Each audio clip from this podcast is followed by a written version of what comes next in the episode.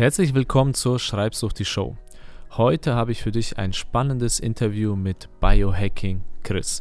Und zwar wirst du heute erfahren, was Biohacking ist und wie du es als Autor nutzen kannst, um produktiver zu sein, effektiver zu sein, wie du deinen Körper fit hältst, damit du auch mental fit bist, damit du täglich 1000 oder 2000 Wörter schreiben kannst. Ich rede mit Chris darüber, wie er sein Buch geschrieben hat. Er ist noch relativ neu am Start, sein Blog und sein Buch sind noch gar nicht so lange dabei. Und du wirst dich fragen, warum interviewe ich Chris? Warum nehme ich nicht einen Bestseller-Autor, der allen bekannt ist? Weil es viel schwieriger ist, von jemandem zu lernen, der meilenweit entfernt ist, der schon 100 Meilen weiter ist als du. Es ist viel leichter von jemandem zu lernen, der nur ein paar Schritte weiter ist als du. Und vielleicht bist du gerade dabei, dein Buch zu schreiben. Vielleicht bist du gerade dabei, deinen Blog aufzubauen deine Zielgruppe zu entwickeln. Und ich denke, deshalb wird dir ein Interview mit Chris, der noch relativ am Anfang steht, aber schon einige Erfolge hat, wird dir deshalb viel mehr bringen als mit irgendeinem Bestseller-Autor, der schon 50 Bücher geschrieben hat. Und ich wünsche bei diesem Interview viel Spaß. Wir reden auch über Kindle, über den ganzen Müll, der dort unterwegs ist. Wir reden über Bewertung auf Amazon. Wir reden über Produktivität und auch über kalte Duschen. Viel Spaß beim Interview. Chris, stell dich bitte kurz vor. Was machst du? Was schreibst du? Wer bist du? Ja, hallo zusammen. Ich bin Chris Klein, ähm, auch genannt Biohacking Chris. Ähm, wie der Name schon sagt, also ich habe mich auf Biohacking spezialisiert. Ganz kurz zu meiner Geschichte. Bei mir wurde 2014 Multiple Sklerose diagnostiziert. Das ist eine Autoimmunerkrankung. Äh, klingt schlimmer, als es ist. Äh, wenn man die relativ früh erkennt und seinen Lebensstil ein bisschen anpasst, ähm, kann man die sehr gut in den Griff kriegen und ohne große Probleme sein Leben bewältigen. Aber ich bin über den, über die Schiene bin ich zum Thema Biohacking gekommen und habe einfach angefangen, mich selbst um meine Gesundheit zu kümmern und meine Gesundheit äh, in, in meine eigene Hände zu nehmen und habe seitdem viele Techniken und Tools in meinen Alltag integriert, um ähm, ja, die Folgen der MS so gering wie möglich zu halten und so leistungsfähig wie möglich zu bleiben. Ähm, eine Frage für mich. Ich kenne mich mit der Krankheit ehrlich gesagt gar nicht aus. Was für Folgen wären das oder was, was ist das? Also ganz einfach ausgedrückt ähm, ist eine bedeutende Autoimmunerkrankung, dass sich der Körper mehr oder weniger gegen, gegen sich selbst richtet und seine eigenen Zellen angreift. Und du kannst tatsächlich alles kriegen, weil es, was gleichzeitig dabei passiert, ist, dass Entzündungsherde entstehen, entweder im Hirn oder in der Halswirbelsäule und der Brustwirbelsäule. Und je nachdem, wo dieser Entzündungsherd sitzt, äh, sind verschiedene, verschiedene Körperteile betroffen. Also ganz klassisch, damit hat es bei mir angefangen, sind Sehnerventzündungen. Ähm, die Folge sind einfach Sehstörungen. Also ich habe auf dem linken Auge bestimmt für ein halbes Jahr nur noch sehr, sehr schlecht gesehen. Und was auch sehr oft passiert, sind ähm, Sensibilitätsstörungen, also Gefühlsstörungen in den Fingern zum Beispiel, in den Extremitäten generell bis hin zu Lähmungen. Aber es kann wirklich alles sein. Du kannst Blasenschwäche mhm. kriegen, du kannst Depressionen von kriegen. Man sagt auch, das ist die Krankheit der tausend Gesichter, weil wirklich alles passieren kann. Okay. Und deswegen bist du zum Biohacking gekommen oder genau, also so dein Umweg? Ähm, es gibt nach wie vor, weiß man noch nicht, was die Ursache für die MS ist. Es gibt da mehrere Möglichkeiten, aber mit ein großer Punkt ist unter anderem Lebensstil und Darmgesundheit. Und es war ganz einfach so, dass ich bis zu dieser Diagnose ähm, ja, sehr exzentrisch gelebt habe. Also viel, viel Party gemacht, super ungesund gegessen, äh, super schlecht geschlafen, hatte viel, viel Stress und viele andere Dinge, die mich negativ belastet haben. Und ich vermute, bestätigen kann ich das nicht, aber ich vermute, dass diese MS von meinem Körper so ein bisschen das Signal war, also den, der Schuss vor dem Bug und der Körper sucht halt immer irgendeinen Weg, dir zu zeigen, Junge, da läuft irgendwas nicht richtig, kümmere dich mal drum. Mm, ne? mm, daher denke ja. ich, daher kam das. Ja, ich kenne auch den Spruch, habe ich vor kurzem gelesen. Da kommt ähm, die äh, kommt der Körper, äh, kommt die Seele zum Körper und sagt, ähm, ich versuche die ganze Zeit äh, das Ich zu erreichen, aber er hört nicht auf mich. Hm. Und dann sagt der Körper, okay, ich werde krank werden und dann wird er Zeit für dich haben. Ja, absolut. Ne? Und das ist oft so, ne, dass man halt, man macht, macht, macht, macht, macht, ne? Und dann irgendwann sagt der Körper so, warte mal, ne? Dann hm. wird der Körper krank und auch als Zeichen für uns, ne, dass wir mal stehen bleiben und nachdenken. Absolut, genauso sehe ich äh, das auch. Ja. Ähm, äh, für mich zum Verständnis, was genau ist Biohacking? Ist das jetzt nur ein englisches Wort für etwas, was schon immer da war oder Absolut. ist das wirklich jetzt was Neues? Nee, es ist ein Trendbegriff. Es ist halt so ein bisschen, wie man das äh, auch in anderen Themen oft kennt, aus Amerika zu uns rüber geschwappt. Ähm, in Deutschland ist der Begriff noch nicht so bekannt. Also ich glaube, die meisten Menschen haben noch nie davon gehört, können damit auch nichts anfangen. Es gibt keine feste Definition. Also du wirst jetzt nicht auf Wikipedia eine Definition für Biohacking finden. Äh, da hat jeder Biohacker so ein bisschen seinen eigenen Ansatz auch ne? und sein eigenes Spezialgebiet, mit dem er sich beschäftigt. Ähm, je nachdem, wie er auch dazu gekommen ist, so wie es bei mir zum Beispiel der Fall ist. Ähm, zum Biohacking generell zählen einfach verschiedene Techniken und Tools, die du einsetzen kannst. Aber Sinn und Zweck des Ganzen ist es einfach, Verantwortung für sich selbst und für seine eigene Gesundheit zu übernehmen ähm, und einfach seinen Körper und seinen Geist so gut selbst kennenzulernen, dass du weißt, was du tun kannst, um leistungsfähig zu sein, um eventuell Schmerzen zu beheben, um gut zu schlafen, um mehr in der Balance zu sein, ruhigeren Geist zu haben und solche Geschichten. Das ist, das ist zumindest für mich Biohacking. Wenn du verschiedene, wie gesagt, wenn du andere fragst, wirst du verschiedene Definitionen kriegen.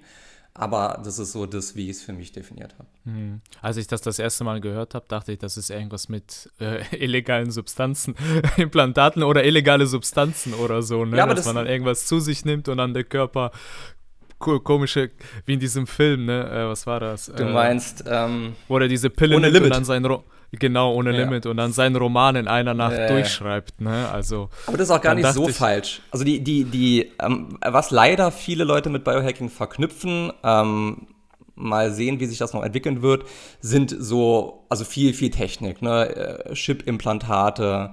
Es gibt ja einige Leute zum Beispiel aus dem ähm, Chaos Computer Club, die sich ähm, Zahlimplantate ins Handgelenk unter die Haut haben packen lassen, mit denen sie dann per Bitcoin oder anderer Cryptocurrency ihre Cola-Dose am Automaten bezahlen können. Also das gibt's.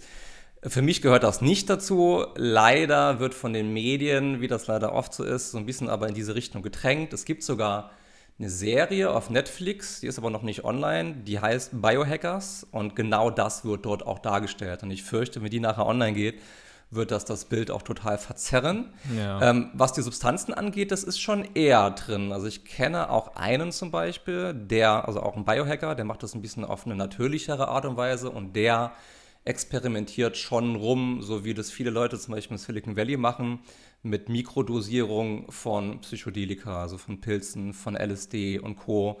Das machen einige Entwickler, auch ich glaube, die auch für Facebook, für Google und Co. arbeiten, um leistungsfähiger zu sein, kreativer zu sein und äh, bessere Arbeit zu leisten, ja.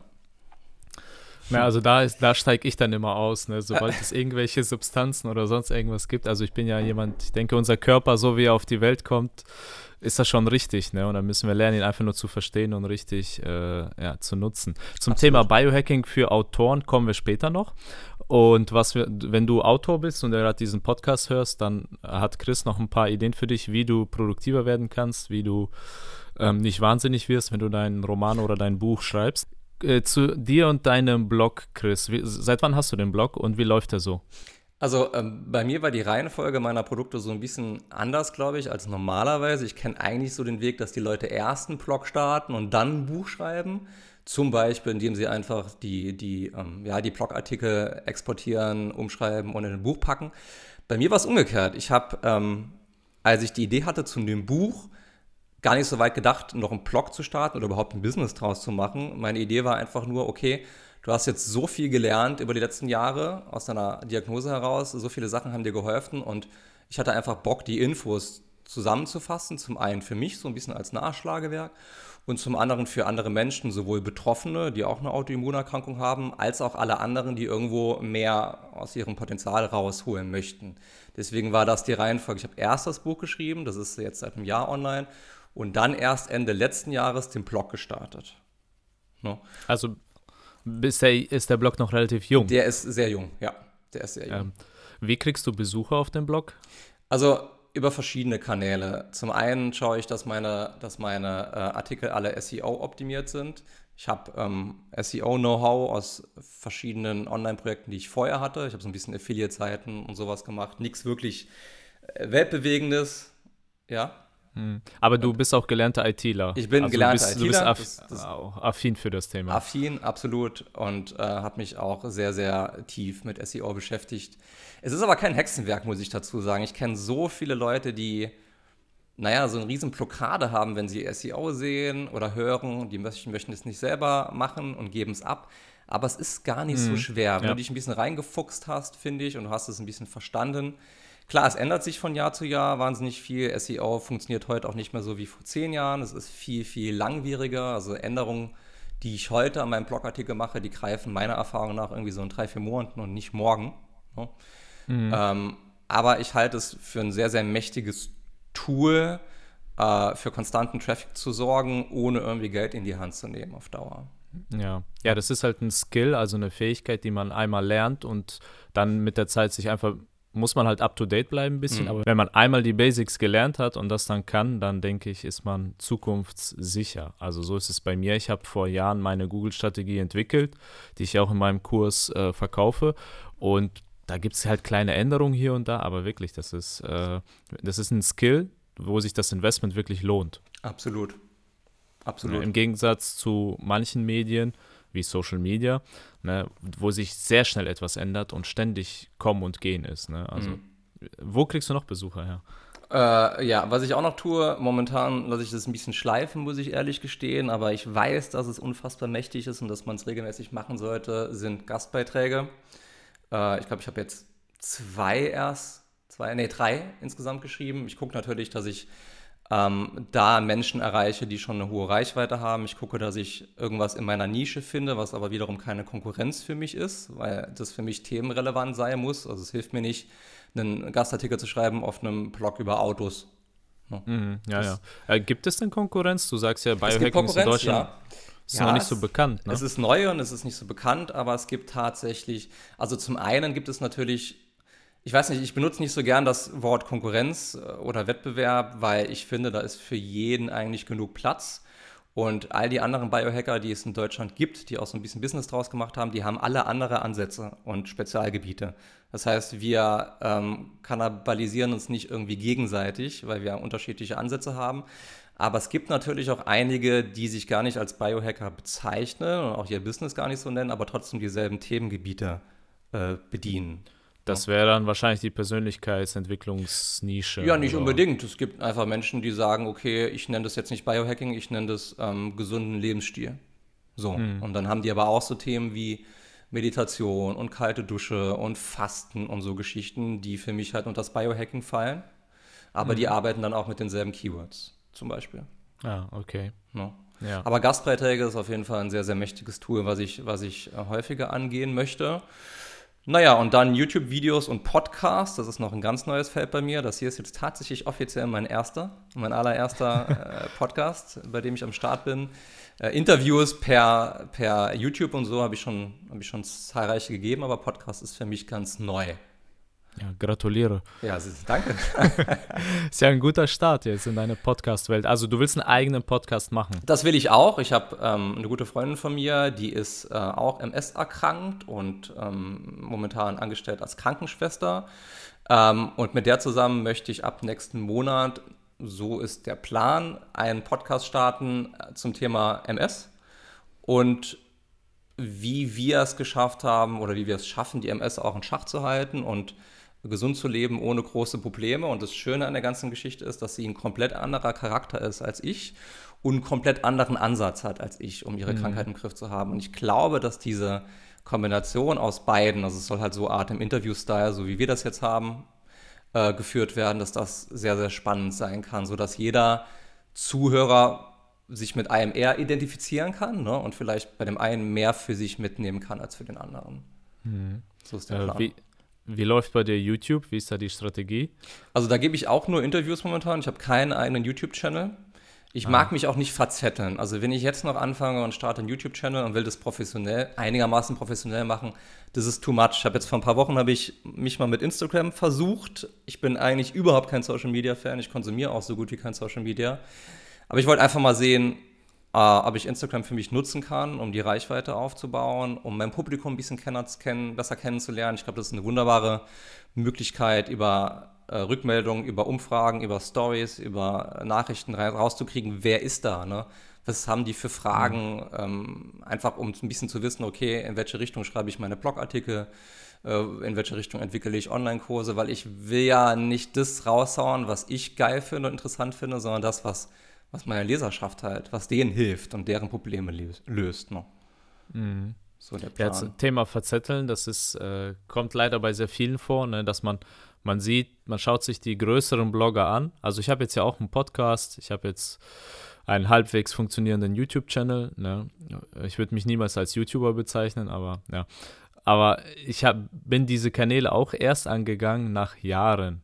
Also ich habe jahrelang wirklich einfach nur geschrieben und das war's. Also mhm. immer nur Text, Text, Text, weil mir das auch besser liegt und ich auch das viel lieber mache, als zu sprechen oder mich zu filmen. Aber das, als ich dann gemerkt habe, ich habe so viel Freizeit, Wieso mache ich nicht einfach mal ein YouTube oder wieso mache ich nicht auch einen Podcast? Ne? Also das war aber erst nachdem die anderen Kanäle gut liefen. Ja. Ne? Also das ist ganz wichtig, ich glaube für alle anderen, die jetzt auch zuhören, ne, dass du dich erstmal auf einen Kanal fokussierst, sei es Gastbeiträge, sei es Instagram, ist mir egal, welchen Kanal du dir aussuchst, aber du musst den Kanal erstmal meistern und dominieren und dann hast du Zeit und Luft für den nächsten Kanal und so weiter und nicht sofort vier Kanäle öffnen und alle vier sind schlecht. Ja, was ich, was ich häufig auch sehe, ist, dass wenn jemand sagt, okay, ich mache Social Media, dann irgendwie schaue ich auf deren Webseite, dann haben die Facebook, Instagram, Pinterest und was weiß ich, was es noch gibt, verlinkt und sind zudem noch angestellt, Fulltime. Wie zum Geier willst du denn vier Social Media Channel professionell intensiv betreuen, mit, mit regelmäßigem Content updaten? Äh, Blogartikel schreiben, Videos machen, Newsletter rausschicken, das schafft doch kein Mensch. So. Also lieber mhm. auf wenige Sachen konzentrieren und die halt richtig machen. Ja, also zum Beispiel ich persönlich, ich lasse Social Media total schleifen. Ich lasse es laufen. Hm. Ich habe meine Facebook-Page. Wenn die jemand liked, schön. Wenn nicht, dann nicht. Ja, also das ist mir heute, heute ist es mir egal. Damals war es mir nicht egal, aber heute brauche ich Social Media ich selbst nicht. Ja, weil ähm, jetzt ein bisschen äh, Blog-Hacking als Tipp, weil du sagst ja selbst, du hast keinen eigenen YouTube-Channel. Und genauso funktioniert auch Social Media. Du brauchst nicht mal eine eigene Fanpage, du brauchst nicht eine eigene Reichweite, du musst es nur schaffen, die Reichweite von den anderen zu bekommen. Mhm. Und das schaffst du, indem du Beziehungen aufbaust, mhm. indem du nützlich bist für andere und die dann dein Zeug teilen. Mhm. Ja, so haben andere große Facebook-Pages mein Zeug geteilt, ja, und ich habe deren Reichweite bekommen. Meine Reichweite, ja, die, die die 3000 Leute, ne, das ist jetzt, davon sehen dann im Facebook-Algorithmus, hat den so zerstört, da sehen vielleicht 20 Leute den Beitrag oder so. Ne? Ja. Deshalb, die, der Trick, der, das Hacking in dem Fall ist, dass man eben andere Leute dazu bewegt, ne, durch eine Win-Win-Situation, dass die, äh, dass die da dein Zeug teilen. Das greift schon, greift schon gerade in den nächsten Punkt rein, den ich nämlich genannt hätte. Ich ähm, mache gerade aktuell einen, einen Online-Kongress zur Schlafoptimierung.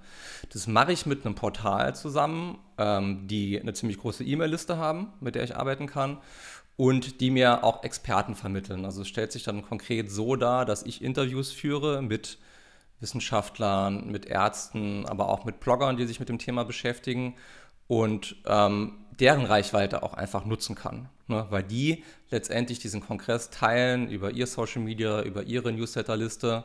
Ähm, das ist auch ein, also damit werde ich zum einen Kontakte knüpfen mit Experten. Ich werde äh, die Reichweite nutzen können von denen und auch meinen Expertenstatus ähm, stärken können. Ne?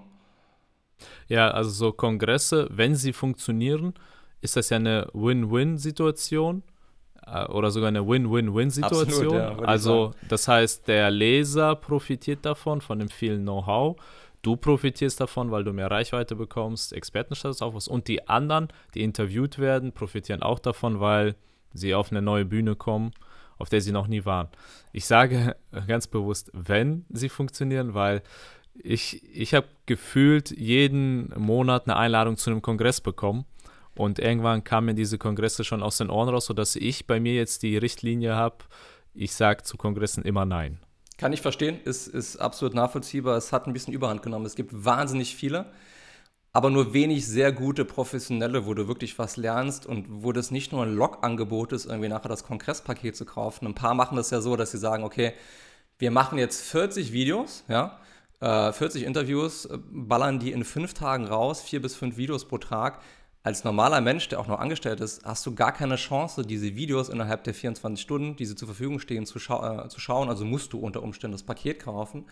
Aber das machen wir anders. Wir machen weniger, wir machen hochkarätige und ich denke, dass es funktionieren wird. Aber ist ein absolut berechtigter Einwand. Viele Leute sagen auch schon, also Kunden und, und Leser und Zuhörer, es ist too much, ich kann es einfach nicht mehr sehen, es ist ausgelutscht. Ne?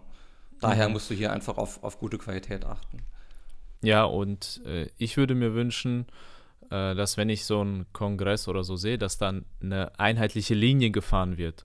Weil ich, so, sonst ist das so ein Gemischtwarenladen und ich kann mir als Leser was aussuchen, so nach dem Motto. Aber aussuchen kann ich auch im Internet. Ja, also ich wünsche mir von so Kongressen, dass dann man sagt, so das ist das Ziel, da bringen wir dich hin und Experte A macht seinen Teil, Experte B macht seinen Teil und die ziehen alle an einem Strang. Die Kongresse, die ich gesehen habe, dann sagt der A, Experte A sagt, ja, Google ist das Beste. Experte B sagt, Instagram ist der neue heiße Scheiß. Ja, und ähm, dann kommt Experte C und sagt, vergesst alles, vergesst alles.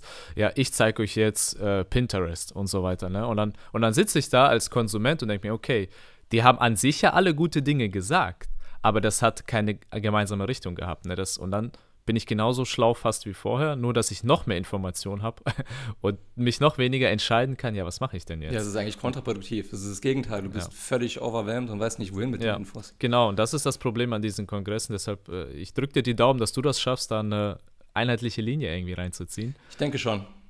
Ja. Ich bin da dass man, optimistisch. Dass man, am, dass man am Ende dann als Konsument sagen kann, okay, ich habe was gelernt und ich weiß ja. genau, was ich jetzt tun soll. Ja, ne? absolut. Ja. Okay. okay, also der Kongress ist also deine nächste Baustelle. Das ist, läuft gerade aktuell, genau. Mhm. Das wird im Juli, du, Anfang Juli wird das Ding starten, also online gehen. Das mache ich parallel zu all dem anderen. Äh, kommen wir kurz zu deinem Buch. Äh, du verkaufst das auf Amazon? Genau, ich verkaufe das auf Amazon. Ähm, ich habe mich damals dafür entschieden, das im Self-Publishing zu machen, weil es zum einen super einfach ist mittlerweile. Ähm, KDP, so heißt der Service hinter Amazon, bietet dir wirklich eine gute Hilfeseite und einiges an Tools und Vorlagen und so weiter und so fort, mit denen du dein Buch so schreiben kannst, dass das Endprodukt äh, ein Niveau hat, wo es sich mit anderen messen kann, die von äh, echten Verlagen supported werden und rausgebracht werden. Das war so die ja. Idee. Und ich dachte mir auch, ich glaube, als unbekannter Autor ist es nicht so einfach, zu einem Fachbuch und zu solchem Thema an einen Verlagsstil zu kommen.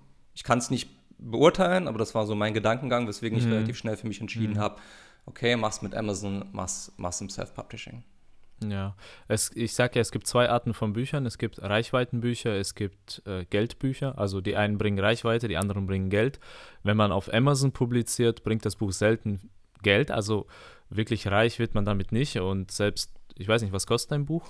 Also ich verkaufe die Printversion für 20 Euro und die Kindle-Version für 10 Euro.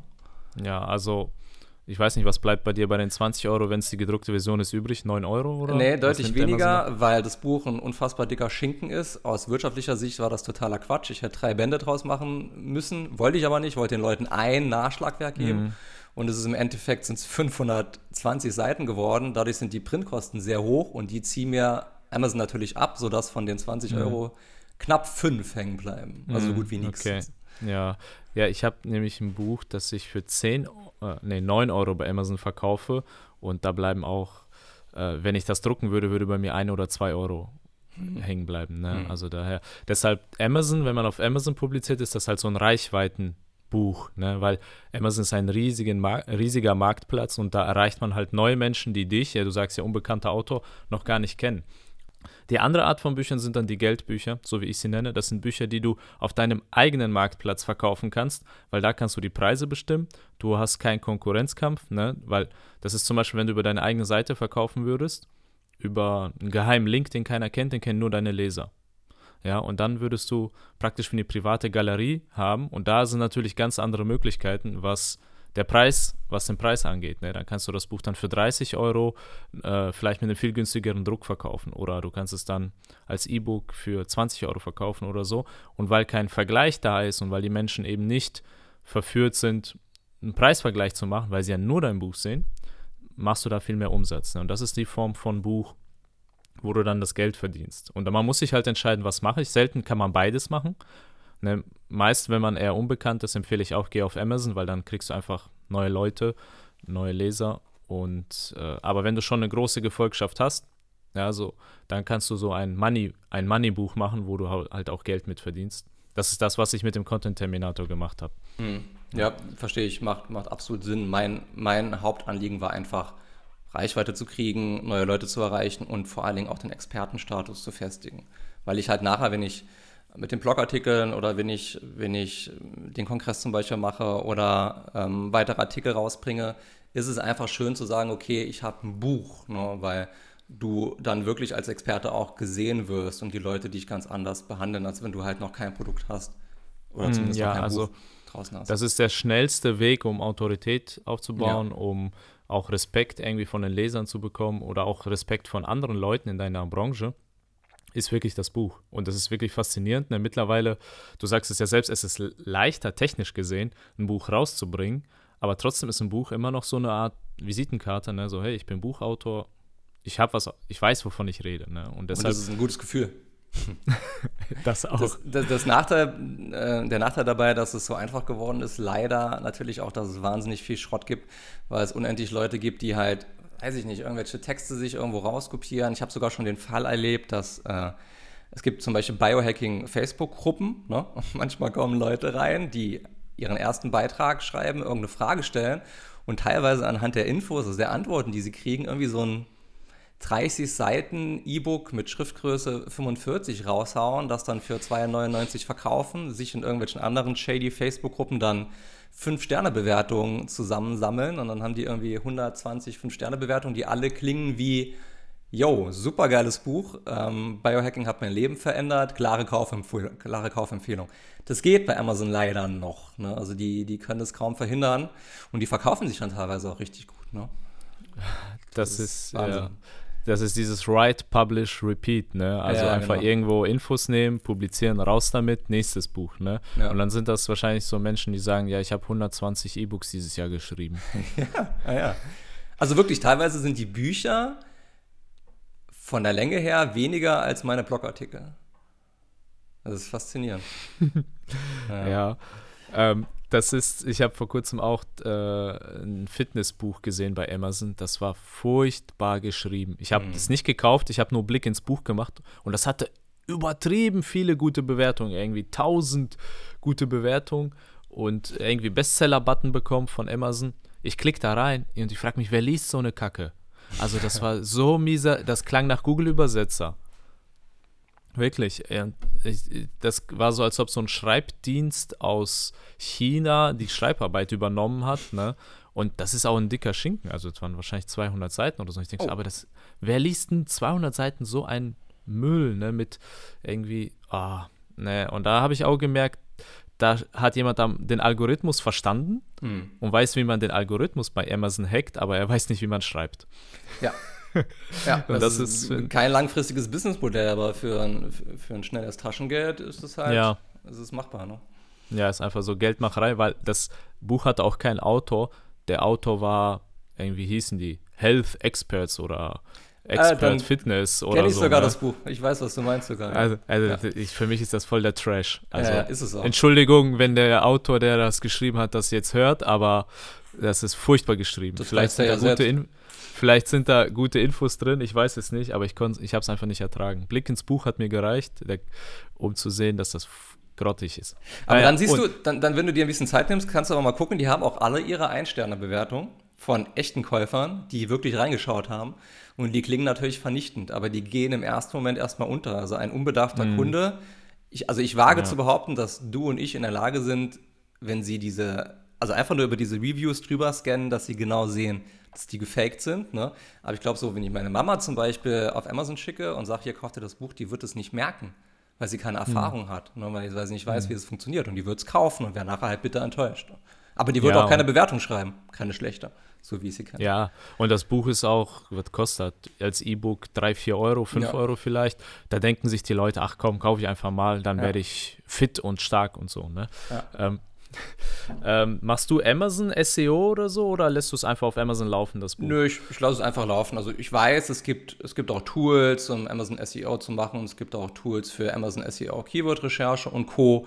Das Einzige, was ich wirklich gemacht habe, ist, dass ich sehr viel Wert auf die Verkaufsseite gelegt habe und die paar Wörter, die mir da zur Verfügung stehen, da habe ich geguckt, dass ich ein bisschen Copywriting reinpacken kann und ein paar Keywords unterkriege und dass es halt ähm, so klingt, dass die Leute neugier neugierig werden und Lust haben, das Buch zu kaufen. Das habe ich gemacht, aber sonst war es das für mich. Mehr mache ich nicht.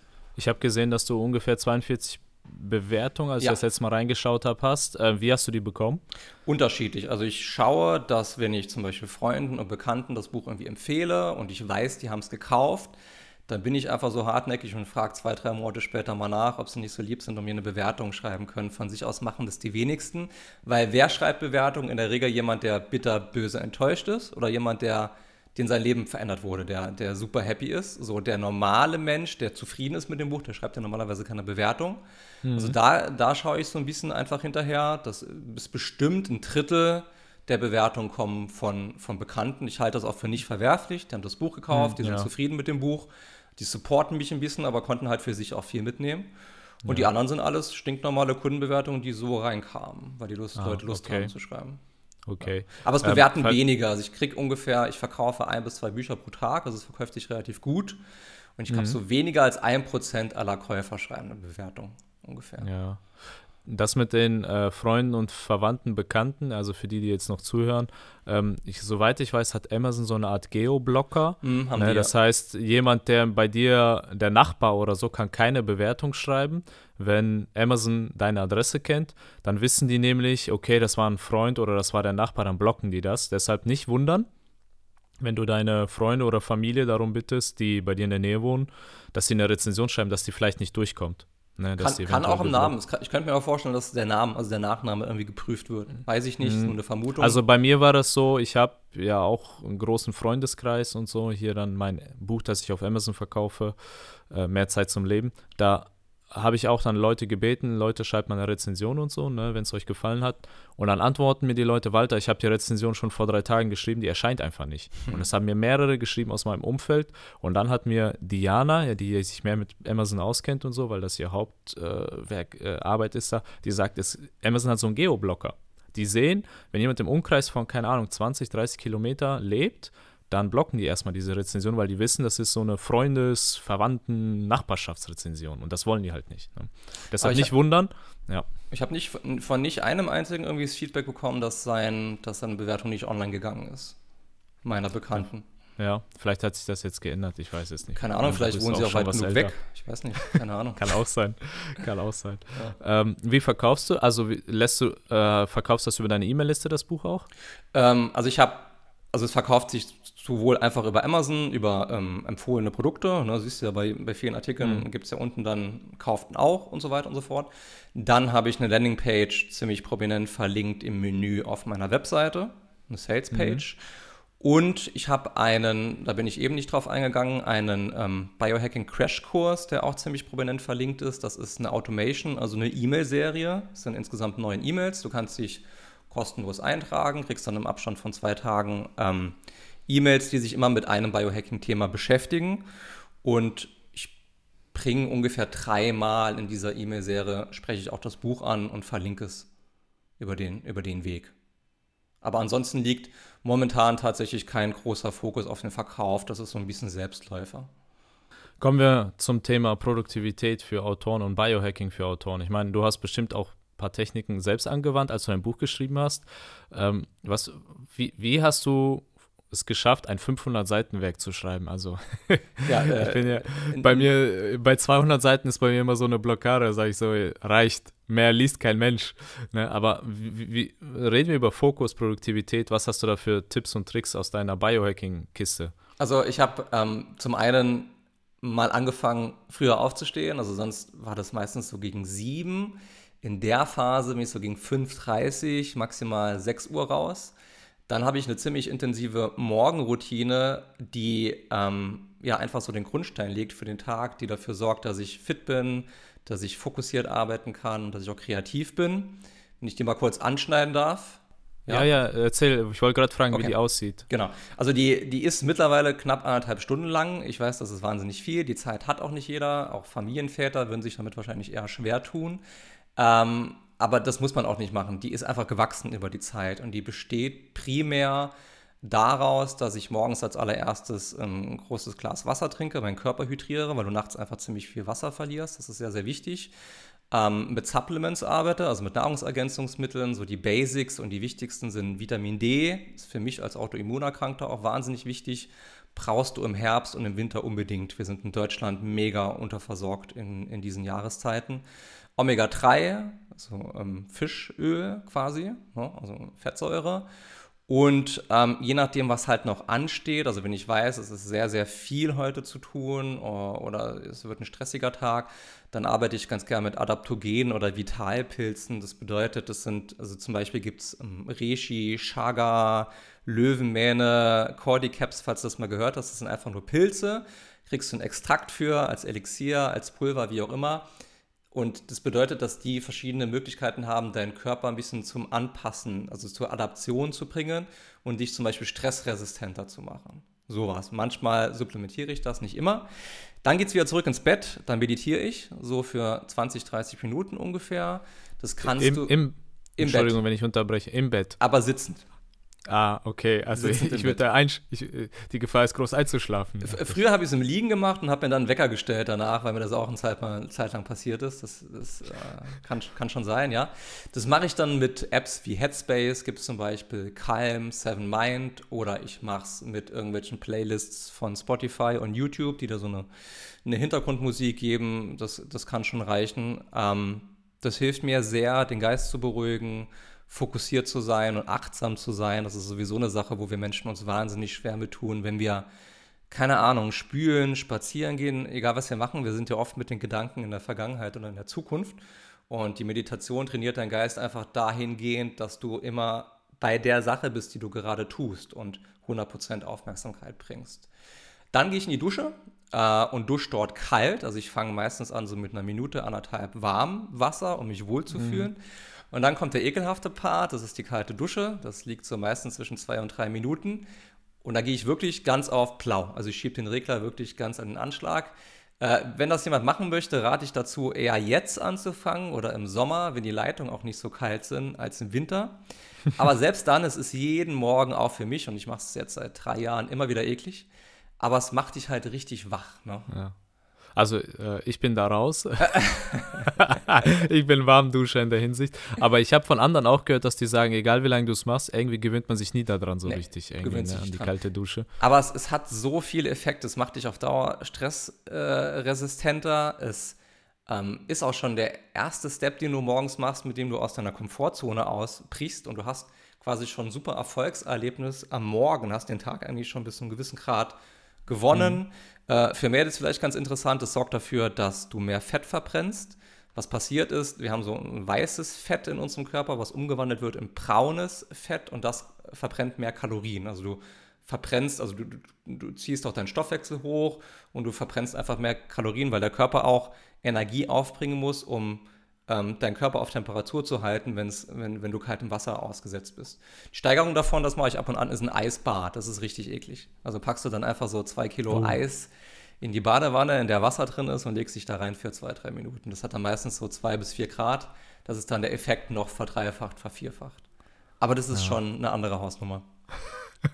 Okay. Ähm, dann geht es auf die Matte, mache ich ein bisschen Frühsport oder Yoga, je nachdem, was ich brauche. Achte ich so ein bisschen auf meinen Körper. Ist der eher steif? Bin ich verspannt?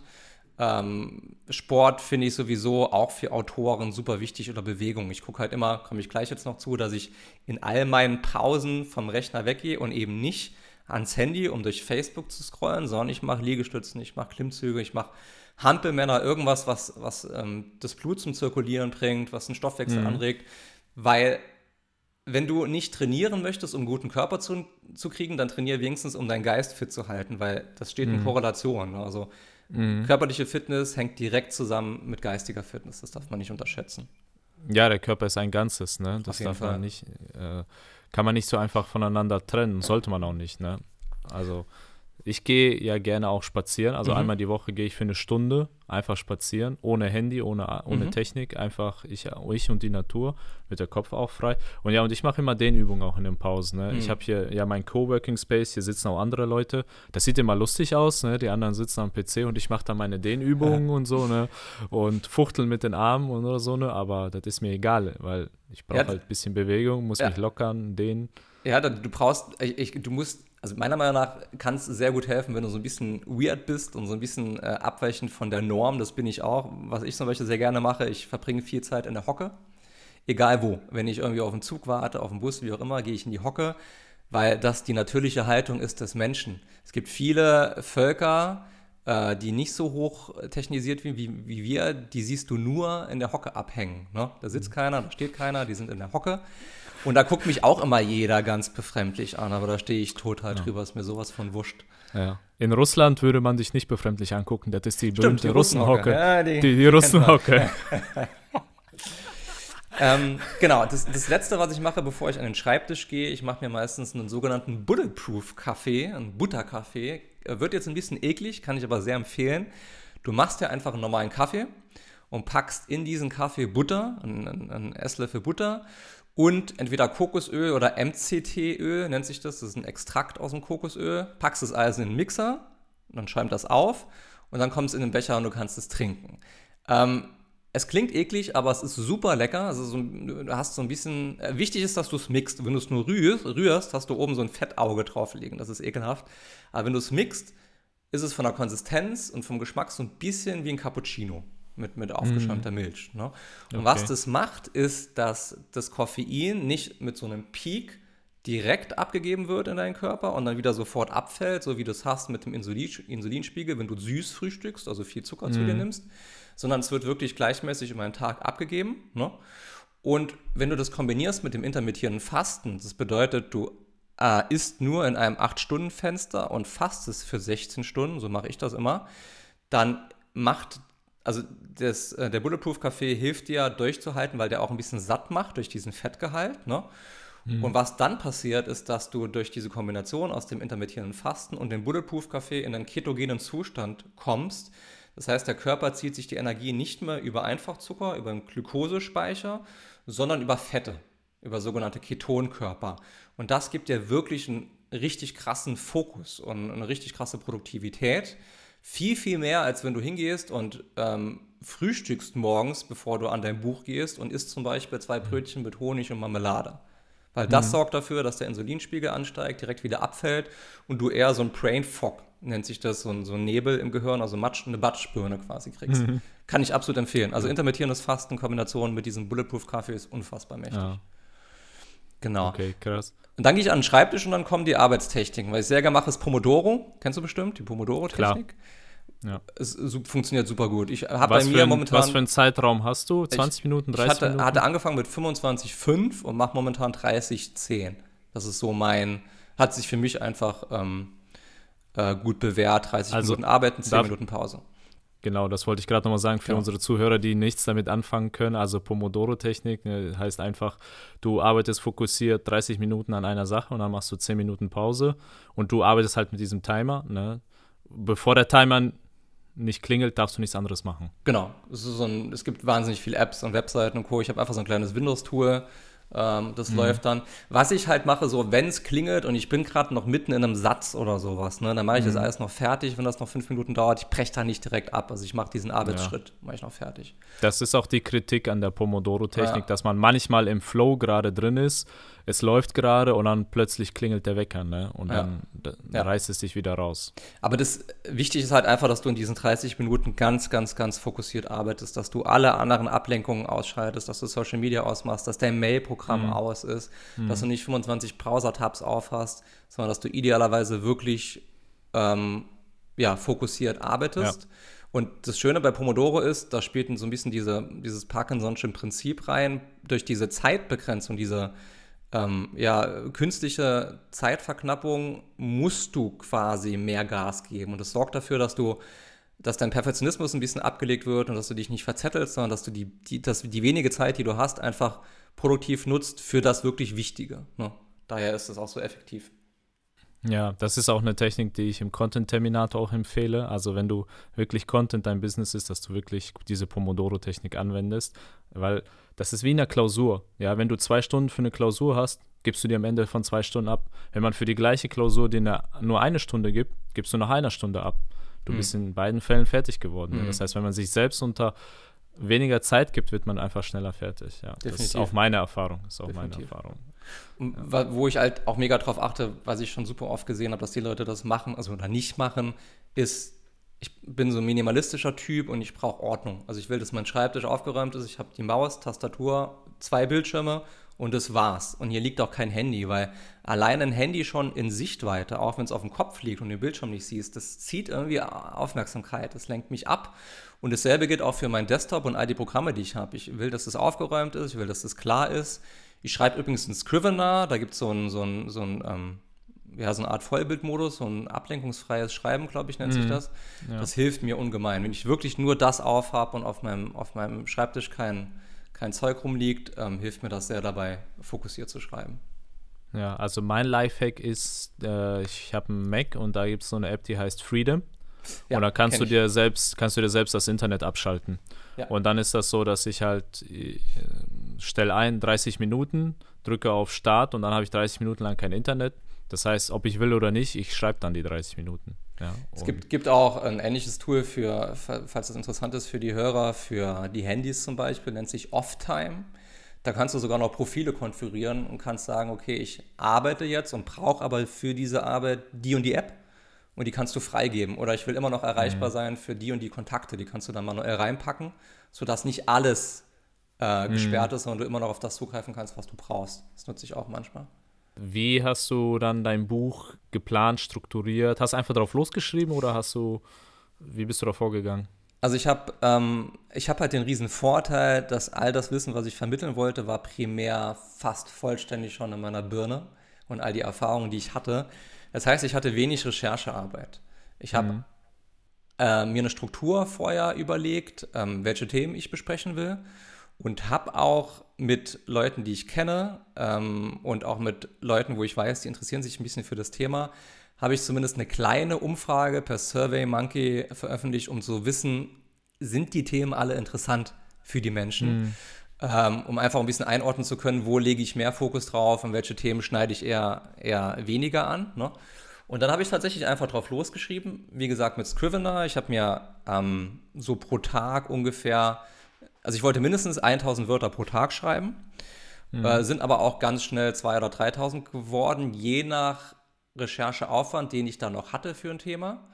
Äh, und je, nach, je nachdem, wie das Thema mir halt lag. Also zum Beispiel ein Thema wie Meditation, was ich seit Jahren intensiv mache, musste ich so gut wie nicht recherchieren. Da konnte ich halt einfach schreiben und habe halt das diesen Schreibprozess oder das, das Schreibprozedere als allererstes morgens nach dieser Morgenroutine gemacht, bevor ich irgendwas anderes gemacht habe weil ich bin Fulltime mhm. angestellt und wenn ich mir überlege, ich müsste, wenn ich um, um 18 Uhr heimkomme, mich dann noch an den Rechner sitzen und 2000 Wörter, gute 2000 kreative Wörter schreiben, das wird nicht klappen. Also habe ich die Energie, die morgens bei mir am stärksten ist und die Kreativität, die morgens am höchsten ist, einfach genutzt, um das als allererstes zu machen, bevor ich irgendwas anderes anfange. Und habe halt immer Schreibprozess und Korrekturprozess getrennt. Immer nur eins von ja. beiden gemacht und nie ja. parallel. Das empfiehlst du ja, ja auch. Ja, empfehle ich auch. Und erfahrungsgemäß sind die besten Blogartikel und die besten Bücher auch die, wo man eben wenig recherchieren muss. Weil sobald du viel über ein Thema recherchieren musst, zeigt das, dass du halt selbst keine Erfahrung in dem Thema gemacht hast. Also wenn Richtig. ich jetzt einen Artikel schreiben müsste über Freelancing und ich anfange, das zu recherchieren, ja, dann wird der Artikel langweilig, der, wird, der klingt dann nach Wikipedia oder irgendeinem so lahmen Ratgeber. Aber ich selbst war Freelancer jahrelang. Ich schaue einfach in meine Vergangenheit, was war richtig dumm, was war richtig doof und ich schreibe dann darüber und über die Schmerzen, das Leid und alles, was ich erlebt habe und auch die Erfolge und fertig ist der Blogartikel und das ist viel amüsanter und lehrreicher als irgendwas, was ich da irgendwie zusammen recherchiert habe. Ja, Deshalb erfahrungs, erfahrungsgemäß, äh, vielleicht auch für die Zuhörer interessant, wenn du ein Thema hast, wo du wenig recherchieren musst, dann zeigt das, dass du auch Ahnung und dass das Thema dir wirklich auf dem Herzen liegt, dass es schon im Kopf ist. Ja, ja und was dazu kommt, wenn du viel recherchierst, also mir nämlich ähm, auch schon mal passiert bei einem anderen Thema von, von früher, dass du dann auch so ein bisschen die, die ähm, Formulierung und die Wörter der Texte übernimmst, die andere Blogger und Co. schon mhm. rausgehauen haben und es ist ja. vielleicht gar nicht mehr dein Stil, ne? Ja. der da drin ist. Te Te Textinzest ist das dann. Ah ja. ja. Ne, man übernimmt dann von den anderen ne, und am Ende klingen alle gleich ne, und ja. dann ist alles eine, eine, eine Familie und dann ist das. Ist ja in der Bloggerwelt leider oft so. Ne? Du, du, merkst einfach, da war einer mal, der hat was rausgehauen und dann waren zehn weitere, die das irgendwie ein bisschen umgeschrieben nochmal selbst publiziert mm, haben. Mm, ja, das ist der berühmte Marketing-Incest, so nenne ja. ich das. Ne? Also einer sagt was, andere wiederholen das einfach ne, und, und plappern es einfach nach. Ne. Das diese berühmte Mehrwert-Trend, ne, wo alle dann plötzlich angefangen haben, das Wort Mehrwert ja. zu vergewaltigen ja, und überall äh, ja, dann äh, überall zu verwenden. Ne? Und Absolut, ja. Da bin ich ein großer Feind von. Naja, und das sind halt wirklich gute Bücher, wenn die schon im Kopf in dir drin sind und du die einfach rauslässt. Ich finde, die lesen sich auch ganz anders. Definitiv. Bei Scrivener, was ich noch gerne dazu sagen würde, also ich bin ein großer Fan. Ich, ich, ich glaube, es ist ein bisschen zu umfangreich und so komplex an, an Funktionen für, für meinen Bedarf, den ich jetzt hatte. Ich glaube, es ist ja auch so ein bisschen ausgelegt auf Romane. Ich glaube, du kannst mhm. Storyboards reinpacken und Timelines und Co. Ich meine, ich habe ja keine Charaktere, die ich irgendwie definieren müsste. Ich brauche keine Steckbriefe.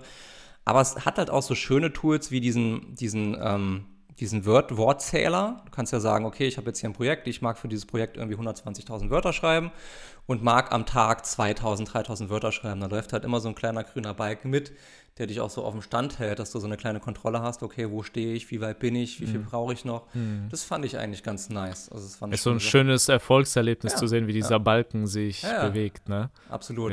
Was, was halt nicht so geil ist, also wenn ich es jetzt vergleiche mit Produkten wie Papyrus Autor, da habe ich mir die Testversion mal angesehen, wo Scrivener halt nicht mitkommt, ist Rechtschreibekorrektur. Es gibt da ähm, eine Rechtschreibekorrektur, du kannst ja Deutschen, das deutsche, die deutsche Version runterladen, aber die ist bei weitem nicht so ausgereift, wie das zum Beispiel Papyrus Autor macht. Die haben sogar Grammatikkorrektur drin. Nur so als Randinfo. Aber dafür ist es auch deutlich teurer, ne? Also Papyrus. Ich habe so gemerkt, ich bin auch so ein kleiner Biohacker dann. Yeah. Manchmal, ne? Ja, also ein gewisser, ja, ohne es zu wissen. Ja, ne? genau. Aber in, in manchen Dingen merke ich auch, ich bin ich äh, missbrauche da meinen Körper und der wird mir das später nicht verzeihen, wenn ich mal älter werde. Da gibt es so Dinge, wo ich mir auch denke, das müsste ich in Zukunft mal ändern. Ne? Also ich bin halt mega Fan von Schokolade und äh, süßem Frühstück und so. Ne? Also ja, kann ich, ich verstehen. Kein, kann ich wenn ich kein süßes Frühstück bekomme, dann sollte man mir nicht äh, über den Weg laufen. Also das ist so. Aber ich weiß, dass diese Abhängigkeit, dass das auch nicht gut ist. Ne? Ja, du also bist ich habe auch mal drin. Ähm, Zucker ist eine Droge und du bist komplett süchtig. Ja, ne? Genau, ne? Und deshalb, ich faste ja auch manchmal. Ne? Ich habe einmal zwei Wochen lang dieses Daniel-Fasten gemacht. Ne? Ähm, das Daniel-Fasten, das ist der Daniel aus der Bibel, der hat ja nur Gemüse und Obst gegessen. Mhm. Und das war für mich mega heftig. Mega, da habe ich gemerkt, ich war wie so ein Junkie, ne? wenn du dann in den Supermarkt reinkommst, mit so zittrigen Händen an der Brötchentheke vorbeigehen musst, ne? weil du die Brötchen nicht essen darfst. Das ist schon heftig. Ne? Und da, da habe ich dann gemerkt, wie abhängig unser Körper wirklich ist ja, von Zucker, ne? dass total, das wirklich so eine Droge total. ist. Aber auch nicht nur für Koffein, äh, nicht nur für Zucker, es gilt auch für Koffein. Also wenn du mir jetzt hm. meinen Kaffee für eine Woche wegnimmst, dann solltest du auch laufen, schnell. ja. Ich würde ja, gerne ich, ich würd gern noch, noch einen Tipp noch mitgeben bezüglich Produktivität ja. und Schreiben, was mir ultra geholfen hat, was ja auch schon viele Menschen machen, ist so eine Unterstützung mit äh, binauralen Beats oder irgendwelchen Arbeitsplaylists. Da gibt ja vieles, gibt es ja vieles kostenloses auf YouTube und Spotify mit Noise Canceling Kopfhörern auf, damit ich einfach abgeschirmt bin von meiner Umgebung. Und ich habe viel gearbeitet mit den Tools Focus at Will und Brain.fm heißen die. Und da kannst du, du kannst auch, wenn du das magst, meins ist es nicht, aber du kannst zum Beispiel dir ein Kaffee-Hintergrundgeräusche auf die Ohren packen. Es gibt ja Menschen, die mm, in Cafés mm. sehr produktiv sind. Ich nicht. Ich bin so ein typischer ja, Homeoffice-Arbeiter, nur da kann ich irgendwie Leistung bringen. Aber da gibt es so viele Möglichkeiten, dir Klänge und Töne auf die Ohren zu packen, die dafür sorgen, dass gewisse, dass dein Hirn in gewisse Frequenzen reinkommt und in mhm. gewissen Schwingungen arbeitet, die dir helfen, produktiv und fokussiert zu arbeiten. Kann ja. ich auch jedem mal raten, das auszuprobieren. Das mache ich auch. Ich habe mir bei YouTube so eine 9-Stunden-Datei runtergeladen, mhm. die heißt High, High Frequency, ja, sowas, sonst genau. was, ne? Und dann hast du einfach so eine laute, einfach so eine hohe Frequenz, eine angenehme Frequenz, die so einfach mitschwingt. Und ich kann auch nicht bei Musik oder so schreiben. Ich brauche etwas, was mich nicht ablenkt. Und das ist diese hohe Frequenz, die so einfach mitschwingt. Ich habe auch Noise Cancelling Kopfhörer, also da merke ich auch, ja, das, das habe ich richtig gemacht. Das hast du, hast du gut gemacht. Bei, bei Musik kann ich es nur bei welcher, die also zum einen nicht deutschsprachig ist und die ich zum anderen in- und auswendig kenne und schon seit Jahren höre. Da geht's noch. Mhm. Bei allem mhm. anderen wird es schwer. So dass man halt abschalten kann und genau. in so eine Art Flow kommt. Ne? Genau, dein Körper ist dran gewöhnt, dein, dein Hirn kennt die, die Melodie und die Lyrics und so und das lenkt dich nicht ab.